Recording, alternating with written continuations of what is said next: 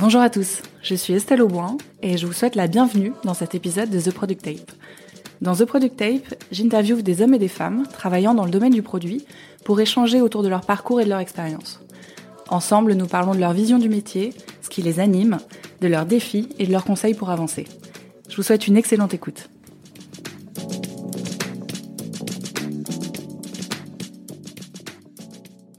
Salut Maëlle. Salut Estelle. Euh, alors, je suis, je suis très heureuse de t'avoir avec moi euh, sur ce podcast. Euh, merci beaucoup d'avoir accepté mon invitation. Mais il n'y a pas de quoi, c'est un, un, plaisir. Merci de m'avoir invité, merci de prendre le, le temps de, de, creuser ensemble ces sujets. Tu es CPO chez Agicap. Alors, Agicap, c'est une startup B2B qui permet aux startups, aux TPE et aux PME de piloter et d'automatiser la gestion de leur trésorerie. pour commencer, est-ce que tu pourrais nous parler un peu plus en détail d'Agicap, ce que vous faites, votre proposition de valeur et où vous en êtes aujourd'hui? Oui, bien sûr. Du coup, Agicap, on a été créé euh, en 2016 avec une vraie commercialisation du produit à partir de 2017. Il y a une phase de recherche et développement assez poussée avec beaucoup d'interviews utilisateurs euh, au début qui a été fait par les fondateurs. Euh, et depuis, ça fonctionne plutôt, plutôt très bien et plutôt très vite. On, on est 100 employés aujourd'hui. On a, pour te donner quelques métriques, hein, on a levé 2 millions d'euros il y a un an à peu près. Il y a six mois, on a relevé une série A de 15 millions d'euros. On a passé le cap des 3000 clients en France et on a ouvert un nouveau pays, euh, en l'occurrence l'Allemagne, sur lequel on a nos 100 premiers clients en moins d'un mois et demi. Sur l'aspect proposition de valeur, et ce qu'on propose à, nos clients et à nos utilisateurs, c'est de leur fournir une solution extrêmement simple pour gérer et réaliser leur prévision de trésorerie. Est-ce que tu pourrais euh, nous, nous parler un peu de la façon dont fonctionne votre produit euh, et un peu les grands cas d'usage que vos clients rencontrent. Oui, bien sûr. Du coup, le produit il est axé autour de trois grands cas d'usage euh, et trois grandes propositions de valeur qu'on va faire euh, aux TPE et aux PME. La première, c'est de leur fournir une vision euh, exhaustive et euh, complète de l'ensemble de leur flux euh, cash à un seul et même endroit pour leur permettre de comprendre ce qui s'est passé, ce qui est en train de se passer en temps réel et ce qui va se passer à court ou moyen terme. Donc ça, c'est vraiment l'aspect visualisation de l'ensemble des flux cash d'une entreprise.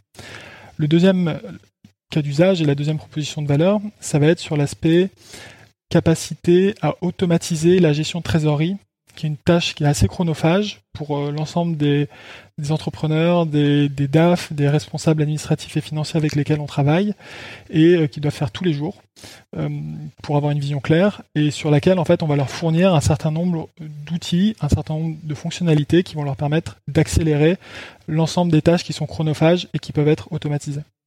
Euh, et la troisième proposition de valeur, c'est qu'Agicap, c'est un outil d'aide à la décision euh, pour les aider en fait à naviguer dans l'incertitude euh, du futur et les aider à évaluer la décision, l'impact que va avoir une décision, que ce soit une décision par exemple d'ouverture d'un nouvel établissement pour un restaurant, le fait d'embaucher de nouveaux commerciaux pour une boîte qui travaille dans le, dans le BTP ou dans le domaine de l'industrie.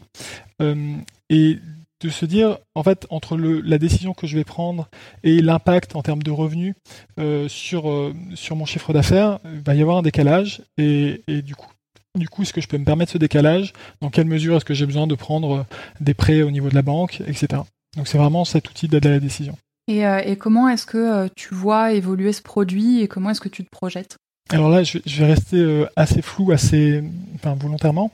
Euh, mais du coup, aujourd'hui, on est entré euh, au sein des TPE, au sein des PME, par la gestion de trésorerie. Et c'est une problématique qui est très forte euh, en France, mais aussi en Europe, euh, dans tout le tissu de PME et TPE et de TI qui sont qui sont nos clients. Ce dont on se rend compte, c'est que de plus en plus, Agicap, c'est pas uniquement un outil de gestion trésorerie, mais c'est un outil de gestion du business au sens large pour ces entreprises, qu'elles vont utiliser pour prendre des décisions, qu'elles vont l'utiliser pour faire certaines analyses de ratios, euh, de, d'encaissement, de décaissement. Et, du coup, notre vision, c'est que Agicap demain, ça soit l'outil numéro un de pilotage euh, business des PME en Europe.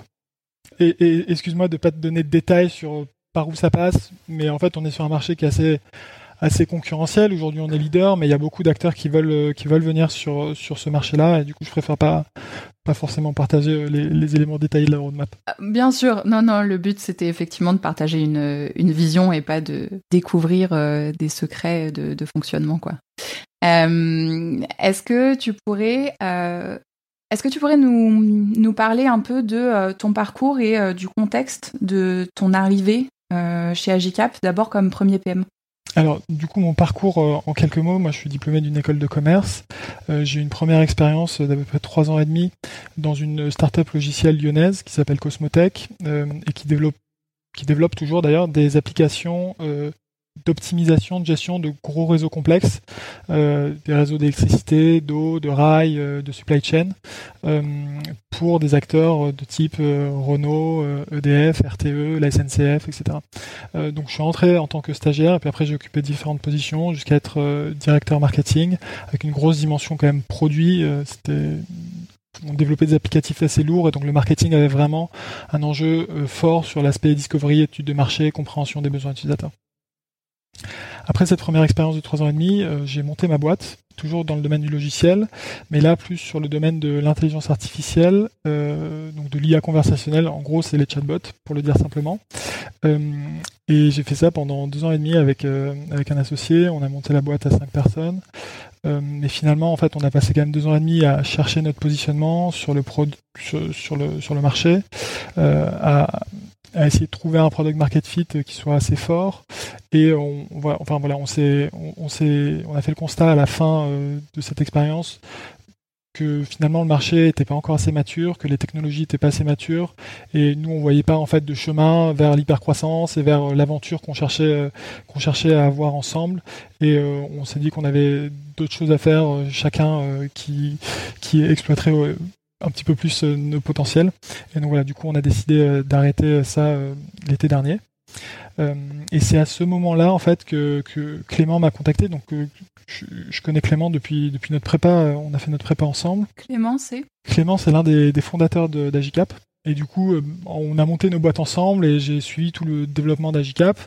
Et à ce moment-là, ils venaient de, boucler leur seed et chercher quelqu'un euh, qui puisse euh, bah, monter une équipe produit de top niveau et, appuyer Lucas et Sébastien dans la structuration de cette équipe et dans la gestion du quotidien d'une équipe produit. donc, donc voilà, ça s'est fait en fait finalement assez rapidement parce que connaissant Clément, j'avais, comme je te dis, j'avais vraiment suivi tout le développement d'Agicap. Je savais que la boîte était extrêmement saine qu'il y avait une ambition qui était très forte. Euh, j'étais déjà familier avec euh, un ensemble de problématiques euh, abordées par Agicap. Et, et, surtout, le point le plus fort, c'est que j'avais la certitude, parce que Clément, à l'époque, on en discutait, avait aucune raison de, mentir ou, de, ou de, de, cacher la vérité, mais je savais que les clients plébiscitaient l'outil, la solution, et, et du coup j'avais envie de travailler sur un, sur un projet euh, qui était plébiscité par, par les utilisateurs après avoir un peu traversé euh, le désert euh, dans, dans ma propre expérience entrepreneuriale juste avant. Donc voilà, derrière ça s'est fait assez rapidement, j'ai rencontré les autres fondateurs, j'ai rencontré les investisseurs, certains, certains premiers membres de l'équipe, et puis, puis voilà, j'ai commencé. Euh, effectivement, comme tu dis, euh, je suis arrivé, euh, je suis arrivé en premier PM et c'était une position qui est assez compliquée parce que tu as, tout approuvé. là, en l'occurrence, le trio Lucas, Sébastien, Clément, ils m'avaient pas attendu pour faire un, produit qui était extrêmement solide, comme je disais, avec un product market fit déjà extrêmement fort. Et une relation et cet aspect centré utilisateur qu'ils avaient vraiment poussé très très loin. Et du coup, bah, j'avais tout approuvé euh, pour reprendre ce, poste et cette charge qui était assez, assez lourde. Hum, bah, justement, euh, tes premiers chantiers, tes premières grosses actions quand tu es arrivé en tant que PM, euh, c'était quoi? Je dirais qu'il y a eu trois grands chantiers sur lesquels j'ai commencé à travailler euh, dès le jour 1. Euh, donc mon rôle dans un premier temps, c'était vraiment d'arriver à m'insérer euh, dans la relation, enfin pas dans la relation, mais m'insérer entre Sébastien et Lucas, qui avaient vraiment participé très fortement à la construction du produit. Alors, je suis navrée, je... Sébastien et Lucas, du coup. Et oui, non mais pas, pas de problème, du coup, oui. du coup, Sébastien, pareil, Sébastien et Lucas deux des trois cofondateurs avec avec Clément, euh, Sébastien qui aujourd'hui est CEO, mais qui avait cette casquette un peu de de PM euh, slash CPO euh, avant que j'arrive, et Lucas qui est notre CTO, donc directeur technique. et donc j'avais j'avais cette, cette tâche d'abord d'arriver à m'insérer entre ces, ces, deux personnalités qui sont brillantes, qui avaient construit un super produit et essayer d'apporter de la valeur là où je pouvais en apporter. Et donc en fait clairement au, départ, c'était pas sur l'aspect métier, c'était pas sur l'aspect compréhension utilisateur. donc j'avais j'avais une un enjeu d'arriver à apporter de la valeur immédiatement. ça, c'est l'un des points forts de la culture d'Agicap, c'est que quand on recrute des gens, on veut qu'ils commencent à délivrer et avoir un impact dès leur première semaine. Et moi, dès la première semaine, je pouvais pas apporter de valeur sur cet aspect métier utilisateur. Et donc, j'ai pris en charge plutôt la, fluidification de la gestion des sprints, euh, avec pour objectif d'arriver à décharger euh, Lucas et Sébastien qui géraient ça euh, sur leur sur leur temps libre entre guillemets, et avec différentes dimensions. Du coup, améliorer le travail qui était réalisé sur les specs. Jusqu'à présent, c'était fait sur des PowerPoint ou de manière un peu orale et informelle. Donc, c'était vraiment de mieux cadrer ce travail là derrière d'améliorer tout le travail avec les techs. Euh, et t'as mis quoi? Bah, Par exemple, c'est un, très bon exemple, euh, la question des specs. Du coup, tu l'as remplacé par quoi? Le, PowerPoint, du coup, euh, je l'ai remplacé par des specs sur l'outil que les techs utilisaient, en l'occurrence Azure DevOps. du coup, qui est un outil type Jira. donc, les specs étaient dans, dans cet outil-là mieux structuré, avec une bonne identification du problème qu'on essayait à chercher, à, résoudre, euh, de, des typologies d'utilisateurs qui étaient euh, concernés et de l'impact qu'on voulait avoir. Et puis derrière, euh, un découpage aussi beaucoup plus fin des tâches, euh, enfin des, des, features en différentes tâches pour que ça soit, pour que ça soit digérable par les par les techs. donc ça, il y avait ça d'un côté et de l'autre côté, j'ai mis en place Figma euh, enfin Sketch d'ailleurs. Euh, dans un premier temps, j'étais déjà un gros utilisateur de Sketch, donc Sketch pour tout l'aspect euh, design. Alors c'était c'était mieux que PowerPoint, mais c'est moins bien que ce qu'on a aujourd'hui parce qu'on a une équipe de product designers de, de haut niveau et, et, qui a qui a complètement changé notre approche. Mais voilà, du coup déjà c'était une première itération qui a amélioré grandement et fluidifié les échanges avec les techs et le, le, déroulement des, des sprints après, il y avait le dernier, dernier aspect sur cette fluidification de, la gestion des sprints, c'était d'arriver à un peu plus anticiper et défricher en amont les sujets avec les techs pour pas se retrouver à chaque planification à passer 4, 5, 6 heures parfois euh, à dépiler les sujets et à parler de, contraintes techniques qui n'avaient pas été anticipées, etc. Donc faire beaucoup plus de travail d'anticipation en amont. Euh, sur la partie gestion des sprints, c'était ça. Et en parallèle, euh, Lucas, du coup, le CTO, lui avait déjà fait un super travail sur euh, toute la structuration de l'équipe tech. Avec, euh, il y avait une équipe tech de 4-5 personnes, il me semble, à mon arrivée. donc avec l'utilisation de méthodes agiles, un gros focus sur la qualité, sur les tests, etc. Donc il manquait juste dans cette équation, il manquait juste l'apport du produit et c'est ce que j'essaie d'apporter dans un premier temps. Donc voilà, ça c'est pour l'impact très court terme. En parallèle, euh, moi j'avais un gros challenge qui était euh, d'arriver à absorber et structurer de manière ultra rapide euh, toute la connaissance utilisateur possible et imaginable, leurs besoins, les cas d'usage produits, et, de le faire le plus rapidement possible parce que ma légitimité passait par cette compréhension fine des besoins utilisateurs. C'est l'enjeu numéro un du produit, c'est de comprendre ses utilisateurs. et donc c'est passé par bah, très concrètement beaucoup de calls clients avec les sales, soit en direct, soit en shadow, beaucoup de d'écoute, euh, d'échanges avec nos customer success qui sont les euh, les experts du produit, les experts des usages des clients et donc euh, échanger avec elles, enfin avec eux et essayer de comprendre et, m'approprier les, les, problématiques des utilisateurs. Et puis lire aussi beaucoup de comptes rendus. On avait une culture très écrite du compte rendu qui passait à la fois sur sur Slack et sur HubSpot. Et donc être capable en fait d'aller entrer dans l'ensemble de ces comptes rendus et comprendre euh, quels euh, quels étaient les enjeux de nos clients et en quoi Agicap leur apportait euh, de la valeur ajoutée aujourd'hui. Euh, donc ça c'est sur l'assimilation. Et en parallèle euh, moi j'ai commencé aussi très rapidement à essayer de structurer euh, en, centralisant en consolidant l'ensemble des retours. Et donc pour ça j'ai mis en place Product Board qui est un outil qui m'avait été recommandé par pas mal de PM avec qui j'avais pas mal de product managers avec lesquels j'avais échangé avant de prod le poste chez Agicap. Et du coup effectivement ça nous a permis de centraliser une connaissance qui était répartie entre HubSpot, Intercom euh, Slack, euh, des échanges informels et de venir tout structurer et consolider et derrière d'avoir une vision euh, beaucoup plus beaucoup plus précise de l'ensemble des besoins qui étaient remontés par nos utilisateurs. Oui, parce que pour pour préciser, en fait, Product Board, c'est un outil qui permet de centraliser, de collecter les retours utilisateurs, de les ranger à un endroit, de les catégoriser pour ensuite avoir une pondération de la, la remontée de ce type de problématique pour ensuite, in fine, pouvoir créer un outil de visualisation de roadmap. Exactement. Tu as travaillé chez Product Board? Non, mais je, connais, je connais très bien euh, ces outils. Chez nous, on utilise euh, Harvester, qui est, euh, qui est un concurrent français. Ok, donc voilà, et donc tu, tu, as très bien décrit cet outil, et du coup, c'est fondamental. à partir du moment où on va commencer à, à scaler une équipe produit, d'avoir cet outil, on va centraliser l'ensemble des retours. et le troisième chantier, pareil, dès le premier jour, ça a été le recrutement, euh, parce qu'en fait j'ai été recruté pour euh, fluidifier, un peu décharger euh, les fondateurs, mais aussi monter l'équipe. et donc j'ai dû commencer à mettre en place bah, ces recrutements, d'abord d'un product manager, d'un product designer, parce qu'on avait identifié que c'était un sujet sur lequel finalement le product design on avait assez peu investi et sur lequel on avait vraiment des, grosses marges de progression à aller chercher. donc voilà, du coup c'est les premiers talents que j'ai essayé d'aller recruter. Et sur ces sujets-là, j'ai été aidé par Valentin du coup, qui, était l'un des premiers employés qui a été recruté chez Agicap et qui est talent, euh, euh, euh, qui fait de la talent acquisition, donc qui est d'ailleurs sans doute une, un des meilleurs des meilleures décisions qui a été prise par, par les fondateurs, parce qu'il a eu un impact énorme sur la croissance d'Agicap. La croissance d'une boîte, ça passe par la croissance des talents, et, du coup, il m'a donné des, des tips sur comment recruter, comment aller chasser.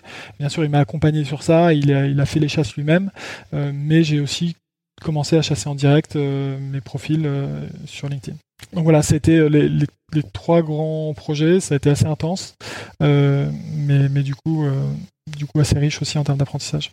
Juste sur la, question de la chasse, parce que je sais qu'à titre personnel, moi, j'ai toujours externalisé cette partie-là.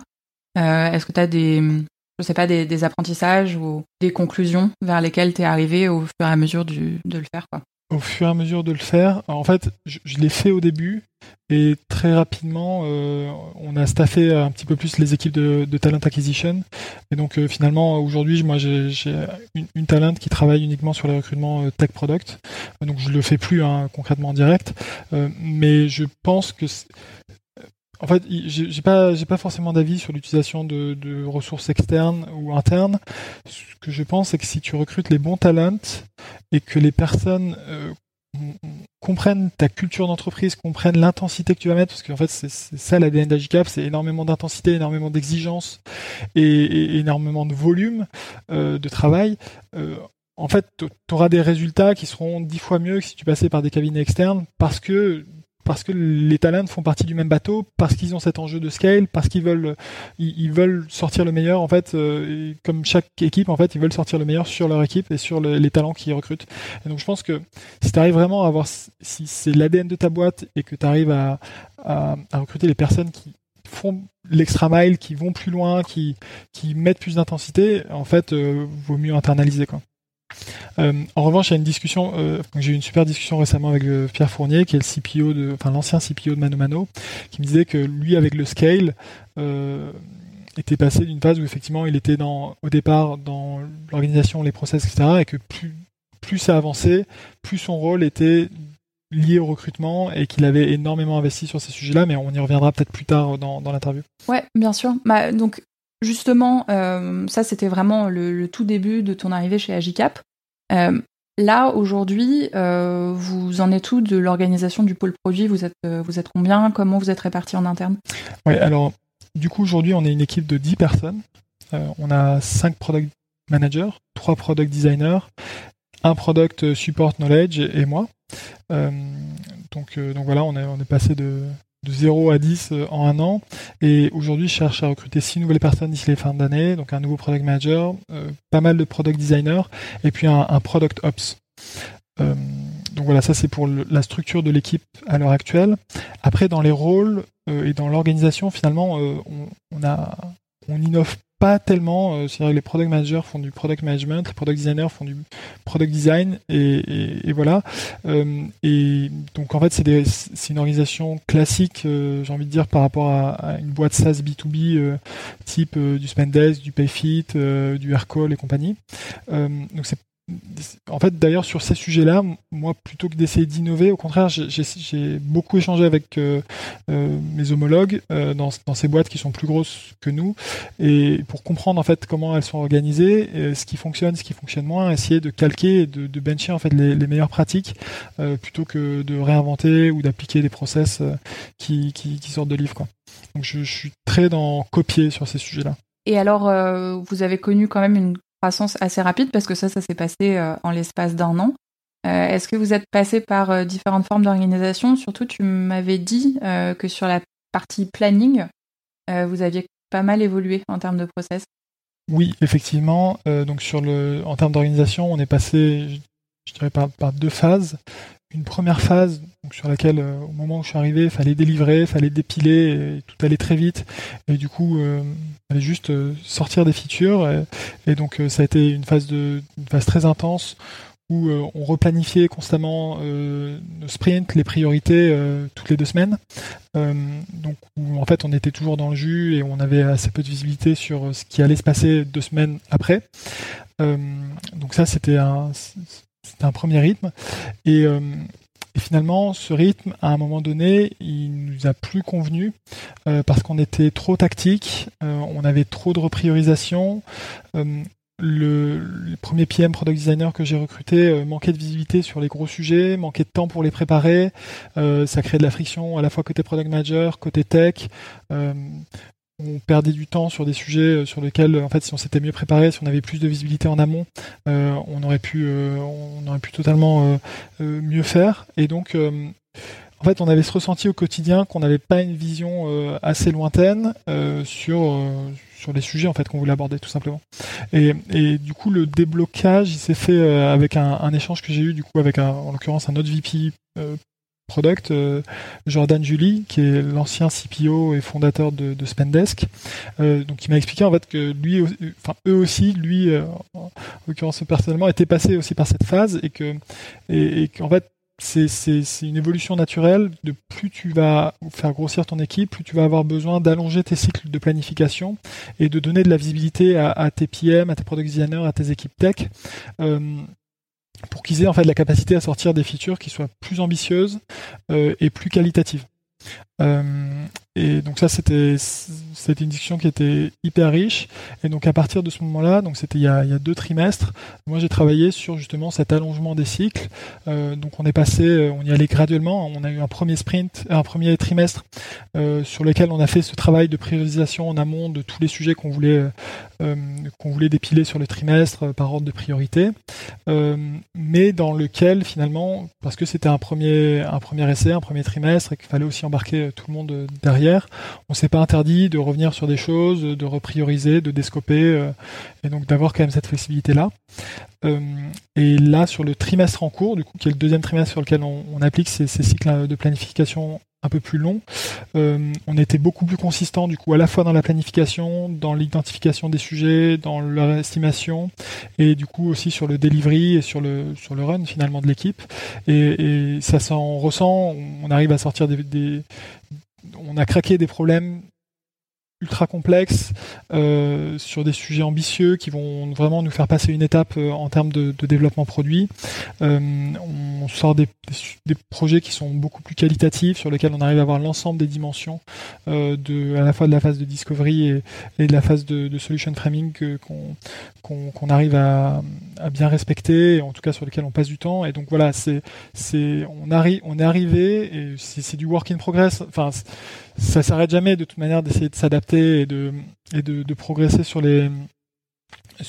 nos méthodologies, sur nos manières de travailler.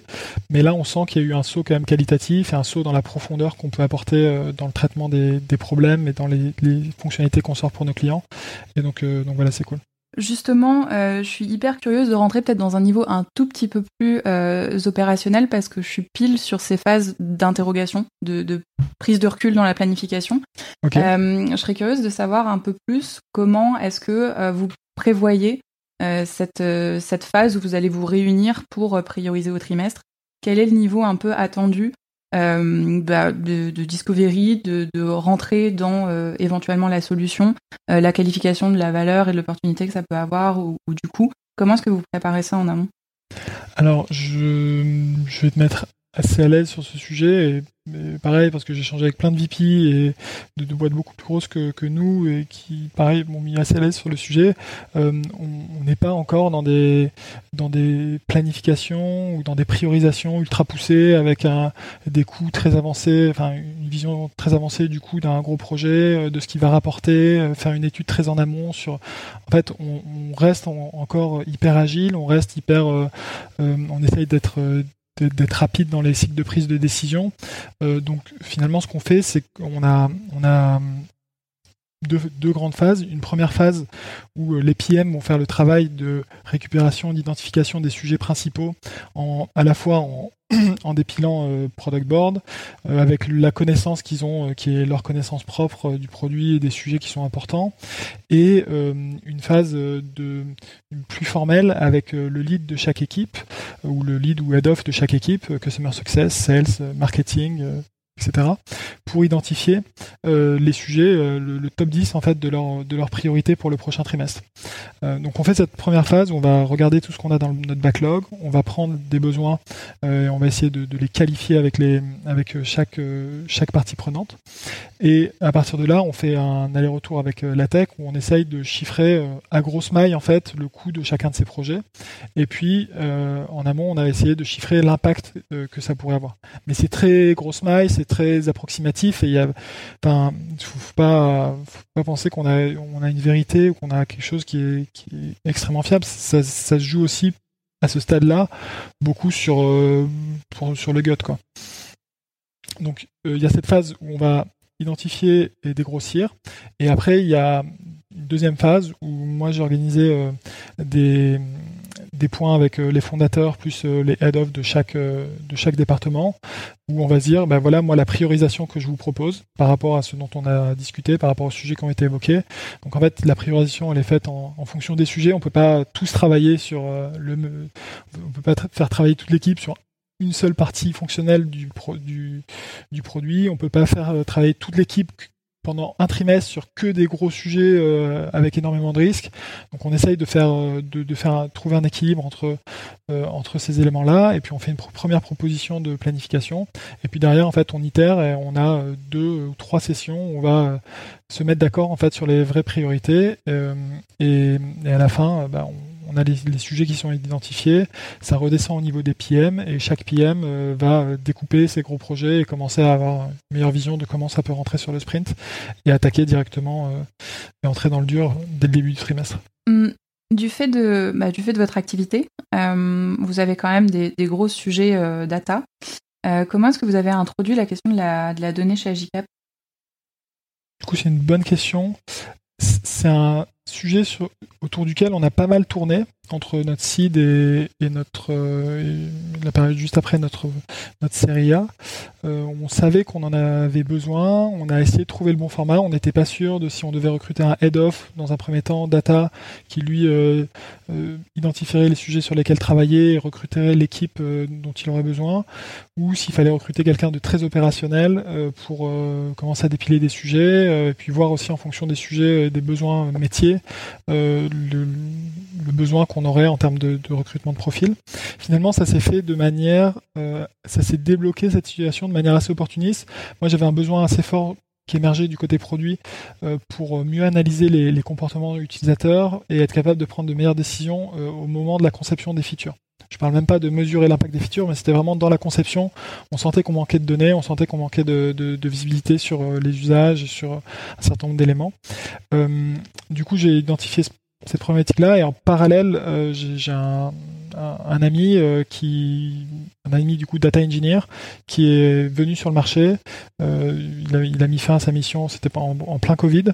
du coup, sa, boîte a mis fin à sa mission. Sa mission, il était en période d'essai, donc il avait envie de, de faire autre chose. Et du coup, bah, en 24 heures, c'était un week-end. En 24 heures, j'ai activé euh, euh, Lucas, euh, Sébastien, Clément et on lui a fait une propale et il est arrivé quelques jours après. et donc, finalement, ça s'est fait un peu pas par hasard, mais en tout cas de manière très opportuniste. Et l'enjeu qu'on avait et pourquoi on avait autant tourné autour du pot avant de prendre cette décision-là, c'était que notre crainte, c'était de recruter de la data, de recruter quelqu'un à la data qui allait se perdre dans des analyses à faible valeur ajoutée. On n'était pas sûr qu'on puisse vraiment qu'on soit assez mature euh, au niveau des métiers pour utiliser ce qui allait être produit par, la data. Et donc l'enjeu au moment où Ali est arrivé, du coup la personne qu'on a recrutée, et aujourd'hui euh, qu'on recrute pas du tout d'avoir recruté, bien au contraire, euh, ça a été d'arriver, d'arriver à, bah, comme je te disais moi quand je suis arrivé, à apporter de la valeur euh, dès ces premières semaines et à être très ancré et très en contact avec le business et avec les métiers qui étaient au contact de nos utilisateurs. Euh, donc, euh, donc il a passé beaucoup de temps à échanger avec les CS, à échanger avec les sales, à essayer d'identifier des opportunités sur lesquelles lui pourrait fournir de, des analyses data ou en tout cas travailler sur, sur l'automatisation de certaines choses grâce à la data qui allait être utile au métier et du coup en fait en partant de là derrière avoir une position de plus en plus grosse. En parallèle bien sûr il a fait tout l'aspect mise en place de notre stack data, tracking sur le produit etc. Mais mais en fait, ça, c'était une partie de sa mission, mais l'autre partie, c'était vraiment d'avoir un impact très fort sur le, business. Euh, donc, euh, donc voilà. Et en fait, en arrivant à, avoir un impact très fort sur le business, en arrivant à, montrer en fait au métier que la data c'était euh, quelque chose d'important et duquel il pouvait tirer de la valeur, bah, il a été petit à petit, il a commencé à être sollicité par plusieurs équipes, du coup d'elle-même, les sales, les, CS, le marketing est venu le voir pour mettre en place euh, des pipes d'analyse, pour mettre en place euh, de la détection de d'activités de, santé euh, de santé sur un sur un compte client, etc., etc. Et, et, donc il est arrivé, il était côté produit et aujourd'hui et, et c'est une super nouvelle, je suis très content de ça. Il est sorti du produit parce qu'en fait son rôle est beaucoup plus large et la data aujourd'hui, c'est une équipe de deux personnes avec on, a une data analyst aussi qui travaille avec euh, avec Ali, euh, Justine, euh, et, on recrute deux autres personnes, un nouveau data engineer et un nouveau data analyst.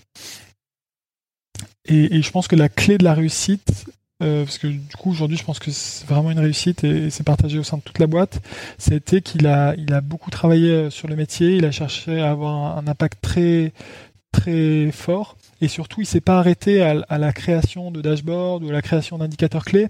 Il a vraiment entré avec les ops de chaque équipe dans comment est-ce que ce que je produis euh, va être utilisé par les CS pour euh, identifier qu'un client euh, a un risque de churn et le contacter? Et donc vraiment d'aller de l'analyse à la mise en place et au résultat concret de on a évité un churn et je suis capable de mesurer que la data évite X churn chaque mois, par exemple.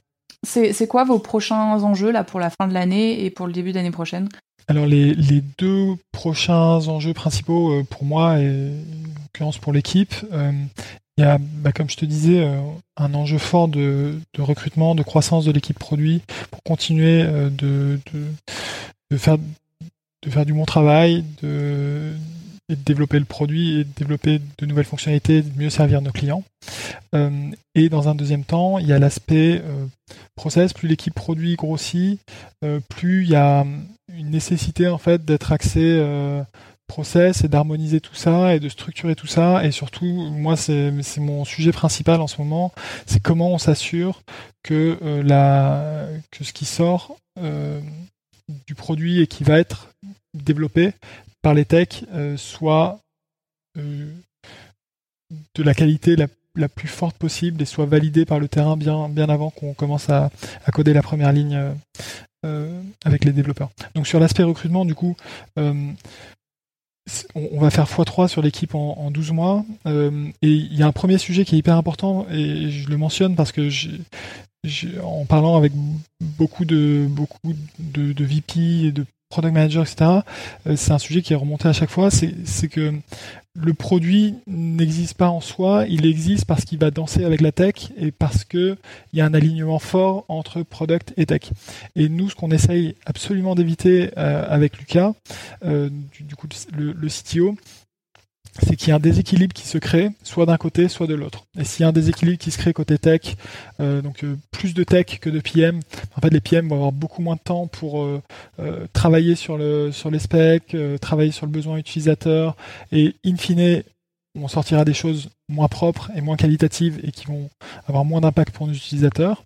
Et inversement, s'il y a un déséquilibre côté product, les techs vont être dans le rush, vont pas pouvoir solder leurs dettes, euh, vont pas pouvoir documenter ce qu'ils font, et in fine, pareil, euh, on, est, dans une situation qui peut pas scaler.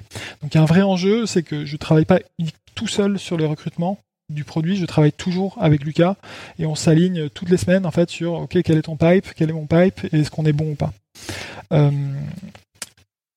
donc voilà, ça c'est le premier point. Le deuxième point, c'est que Lucas comme moi, on a des enjeux, enfin d'ailleurs toute la boîte, tout Agicap et toutes les boîtes en hypercroissance, on a des enjeux de, résultats sur le nombre de personnes qu'on recrute. on, a pour mission, c'est d'ailleurs l'une de nos missions principales, de recruter les gens, de, de recruter les meilleurs profils possibles. Et avec l'hypercroissance, on est sur un marché euh, product tech qui est très tendu. Euh, il y a beaucoup de boîtes euh, qui recrutent des products, qui recrutent des techs. tout le monde veut des bons products et des bons techs, et finalement, il y, en a assez peu sur le marché. Et donc, ça peut être très tentant de recruter des profils qui sont moins bons ou qui ont moins d'expérience ou qui vont être moins apportés à ton équipe. Et, du coup, ça, c'est un écueil dans lequel on veut surtout pas tomber. Euh, donc, ça veut dire être capable d'arriver à avoir euh, des talents qui vont chasser euh, pour toi et qui vont vraiment faire cet effort d'aller voir les candidats, d'essayer de les, convaincre, les séduire, et puis toi derrière dans ton process de recrutement aussi de, les, de les convaincre de te rejoindre. Et dans un deuxième temps, c'est de développer tout ce qu'on va pouvoir mettre autour d'Agicap pour donner envie aux candidats de, nous rejoindre et de postuler et une fois qu'on leur fait une offre, de l'accepter. Donc là, l'enjeu qu'on a sur le recrutement, très concrètement, c'est d'arriver à développer notre marque employeur, euh, marque employeur très forte qui va se baser sur notre différence, sur notre ADN unique, euh, qui est l'ADN Agicap, et on essaye de le faire autour de trois axes. Un premier axe qui est euh, qu'on a une mission forte, une mission unique. Euh, ça parle à tout le monde. On est, euh, on n'est pas une solution de retargeting publicitaire. On n'est pas une solution d'IA conversationnelle. et je sais de quoi je parle, qui apporte pas énormément de choses. On est vraiment inscrit dans le tissu économique des TPE, des PME françaises, et on, les aide à résoudre un, vrai problème de leur quotidien qui est, très douloureux. Et, et ça, c'est une valeur enfin c'est pas une valeur en fait c'est notre ADN c'est qui on est c'est le produit sur lequel on travaille et c'est quelque chose qui est énormément valorisé par les candidats qui ont tous euh, le nombre de candidats que j'ai interviewés qui m'ont dit j'ai postulé chez Agicap parce que euh, mon père ma mère mon oncle ma tante moi euh, j'ai monté ma boîte on a monté une boîte et on aurait eu besoin d'Agicap. C'est énorme euh, le deuxième axe sur lequel on, va mettre l'accent, c'est le stade de développement auquel on est. C'est-à-dire que certes, on peut pas forcément rivaliser en termes de sexiness, de visibilité euh, face à des, plus grosses boîtes, des Blablacar, euh, des back market, etc., qui ont fait des grosses levées, qui ont, voilà, qui ont les moyens de, d'envoyer du rêve. En revanche, euh, on a beaucoup de place. On est 100, on a une ambition qui est énorme, on va très très vite et il y a beaucoup de place pour des profils qui sont ambitieux et qui veulent accélérer leur carrière, ce qui va être moins le cas dans des, dans des boîtes comme Bablacar ou Doctolib qui comptent 1300, euh, 1500. On va pas aller chercher la même chose et du coup nous on cherche des, des candidats et des personnes qui veulent euh, faire, faire, faire quelque chose de gros et avoir cette impression d'y participer très activement. Et le troisième point sur lequel on insiste, c'est qu'on a un outil qui est vraiment plébiscités par nos utilisateurs, euh, qui sont disponibles, ils sont investis dans l'amélioration de l'outil, on peut leur parler autant de fois qu'on veut, sans, dépasser les limites bien sûr, et, du coup euh, c'est hyper agréable, et, le, retour des PM, en l'occurrence de, de, Mélanie, une PM qui est arrivée récemment chez nous, la première semaine elle m'a dit mais c'est dingue, c'est hyper agréable de travailler sur un outil qui est autant apprécié par les utilisateurs et euh, que ça lui donnait une pêche énorme au quotidien parce qu'elle avait l'impression vraiment de les aider et que c'était euh, c'était quelque chose de, super. Euh, donc voilà, nous c'est c'est ce qu'on va essayer de retranscrire et c'est du coup on est en train de mettre en place un blog, on est en train de mettre en place des vidéos d'interviews de, de, de, nos PM, etc.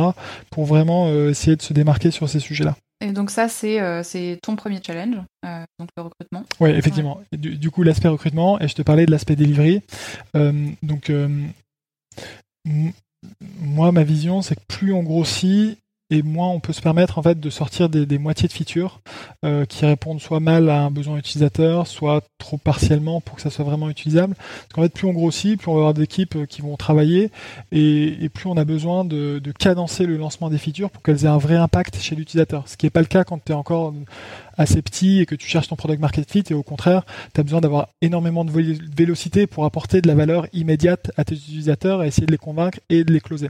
Là, on est à un stade où euh, on a besoin d'avoir énormément de vélocité au niveau du produit, mais on a aussi besoin d'avoir de, l'impact fort à chaque lancement.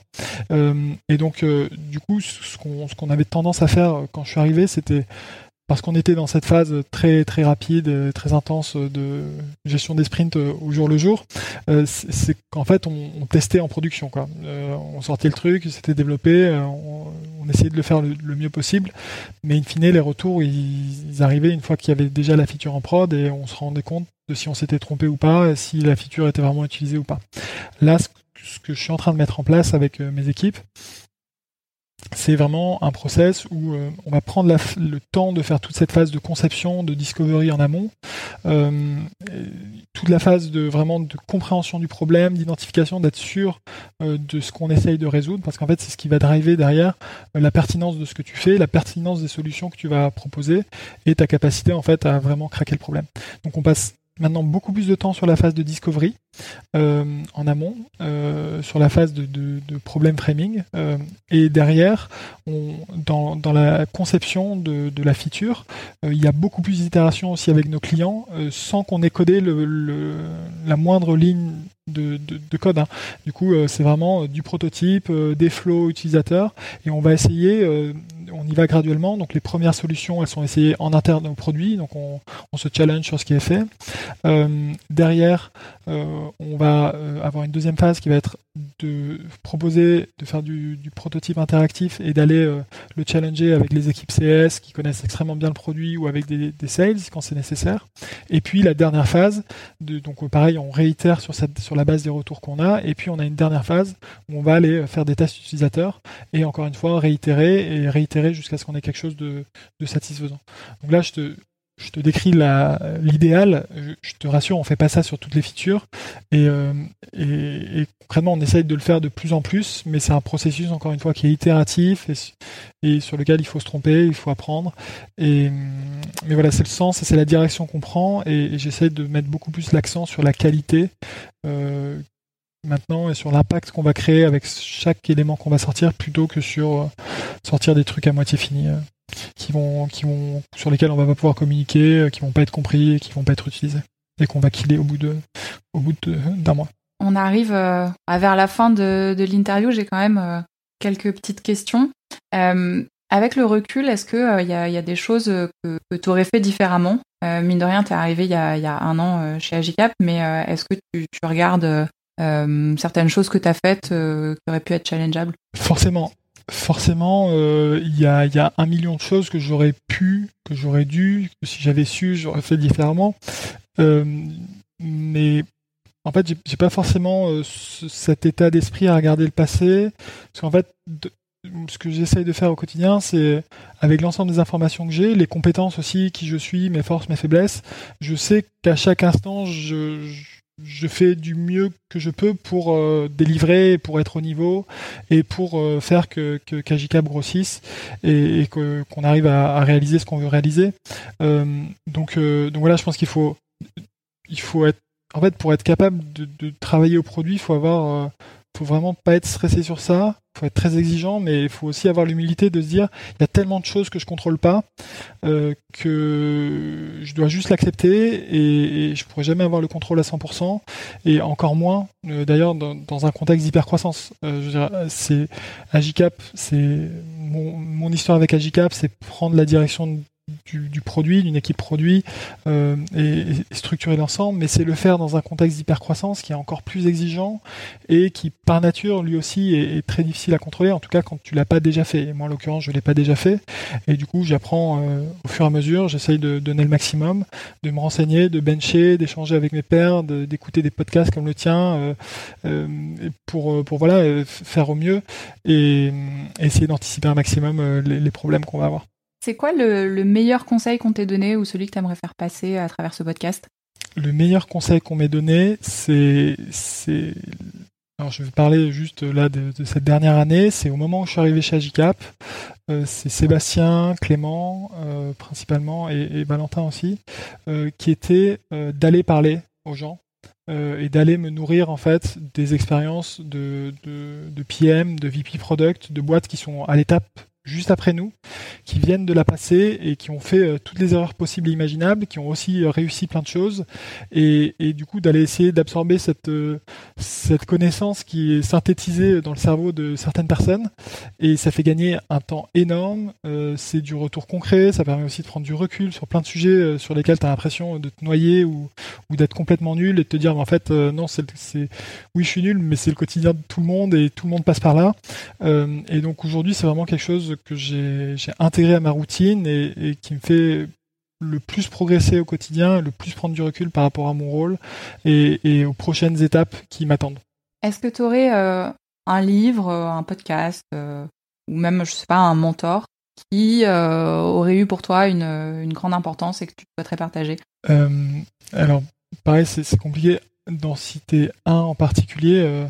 Euh, sur les livres, j'essaie de, lire un maximum de, choses pertinentes hein, sur le produit. Euh, euh, donc là, pour l'instant, mes deux livres de chevet, c'est Inspired que j'ai lu au début et que je continue de lire, relire parce que en fait, grande partie des réponses des questions aux questions que je me pose est, dedans. et le deuxième, c'est Product Leadership, du coup, que je suis en train de, lire de plus en plus, qui est vraiment sur le rôle du, leader produit euh, au sein d'une organisation et comment la faire scaler et, comment euh, euh, grandir avec l'organisation.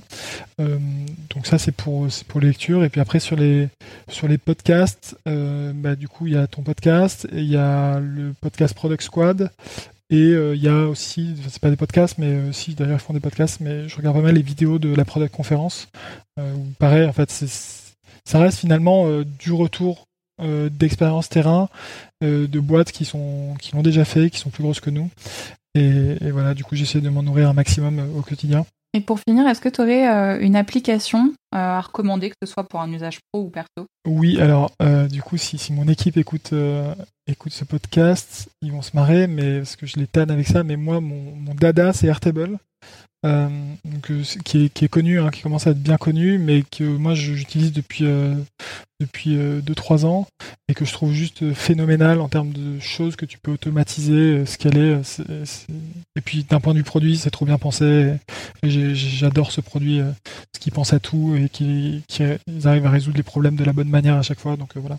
Du coup, Airtable, si vous connaissez pas, c'est faut, faut arriver à faire ce, ce switch dans sa tête essayer de raisonner un peu en base de données, mais une fois qu'on a fait ce switch, et c'est très simple à prendre en main, derrière c'est juste euh, incomparable. Quoi. Et les automatisations que tu as pu mettre en place, c'est quoi par exemple? Euh, Par exemple, euh, du coup, là j'ai mis en place un, un, un process de, de gestion de tickets de support en interne, donc avec différents niveaux de, de besoins de support. Et donc finalement, jusqu'à présent, on, gérait tout le, toutes les demandes de support interne côté produit directement sur Slack. En fait, euh, Slack c'est très bien pour alerter, mais c'est pas du tout fait pour pour suivre euh, l'information dans le temps. Et donc, bon, on est passé sur un système de tickets classique. Je voulais pas m'embêter avec des solutions un peu lourdes, type Zendesk ou des, des, trucs un peu un peu trop trop complexes à mettre en place. Du coup, je voulais déjà essayer simplement rapidement ce qu'on pouvait, si ça fonctionnait, si ça résolver notre problème.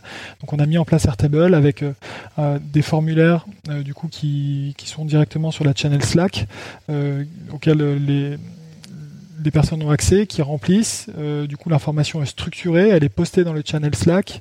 Euh, l'ensemble de la discussion euh, se fait sur Slack parce que Slack c'est super bien pour discuter, mais c'est pas fait encore une fois pour suivre l'information.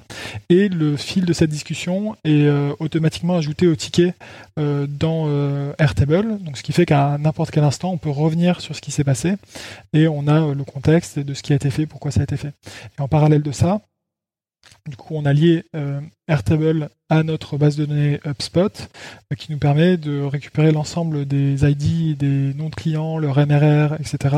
Et ce qui fait qu'on est capable et on est en train de construire en fait un historique de l'ensemble des, euh, des tickets qui sont créés par typologie de, de, clients, que ce soit leur taille, leur industrie ou autre, et de traquer en fait cet historique dans le temps. voilà, c'est un exemple de truc qu'on a fait récemment et qui nous a qui nous a pris un jour et demi à mettre en place entre les connexions, les formulaires, s'assurer que tout fonctionnait, etc. Et qu'aujourd'hui fait que bah, le process est extrêmement simplifié et, fluidifié euh, grâce à ça. Si on, si on veut te joindre, notamment parce que tu es à l'étape juste après, on fait comment? Bah, Du coup, vous pouvez me contacter sur, sur mon mail, donc maël.ezabdi E-Z-Z-A-B-D-I, euh, ou directement m'ajouter sur LinkedIn, me mettre un message. Et je serais ravi de passer du temps aussi. Et je le fais d'ailleurs euh, avec des, personnes qui me sollicitent, donc j'ai aucun problème à partager la connaissance. Je pense que c'est la meilleure manière de d'apprendre et, de, et de grandir. Super, bah, merci beaucoup. Il n'y a, pas de quoi, Estelle. Merci à toi. Merci d'avoir écouté jusqu'ici. Si cet épisode vous a plu, je vous invite d'une part à vous abonner vous pouvez également le partager autour de vous et laisser 5 étoiles sur votre plateforme de podcast préférée. C'est ce qui m'aidera le plus à le faire connaître. Je vous dis à très vite.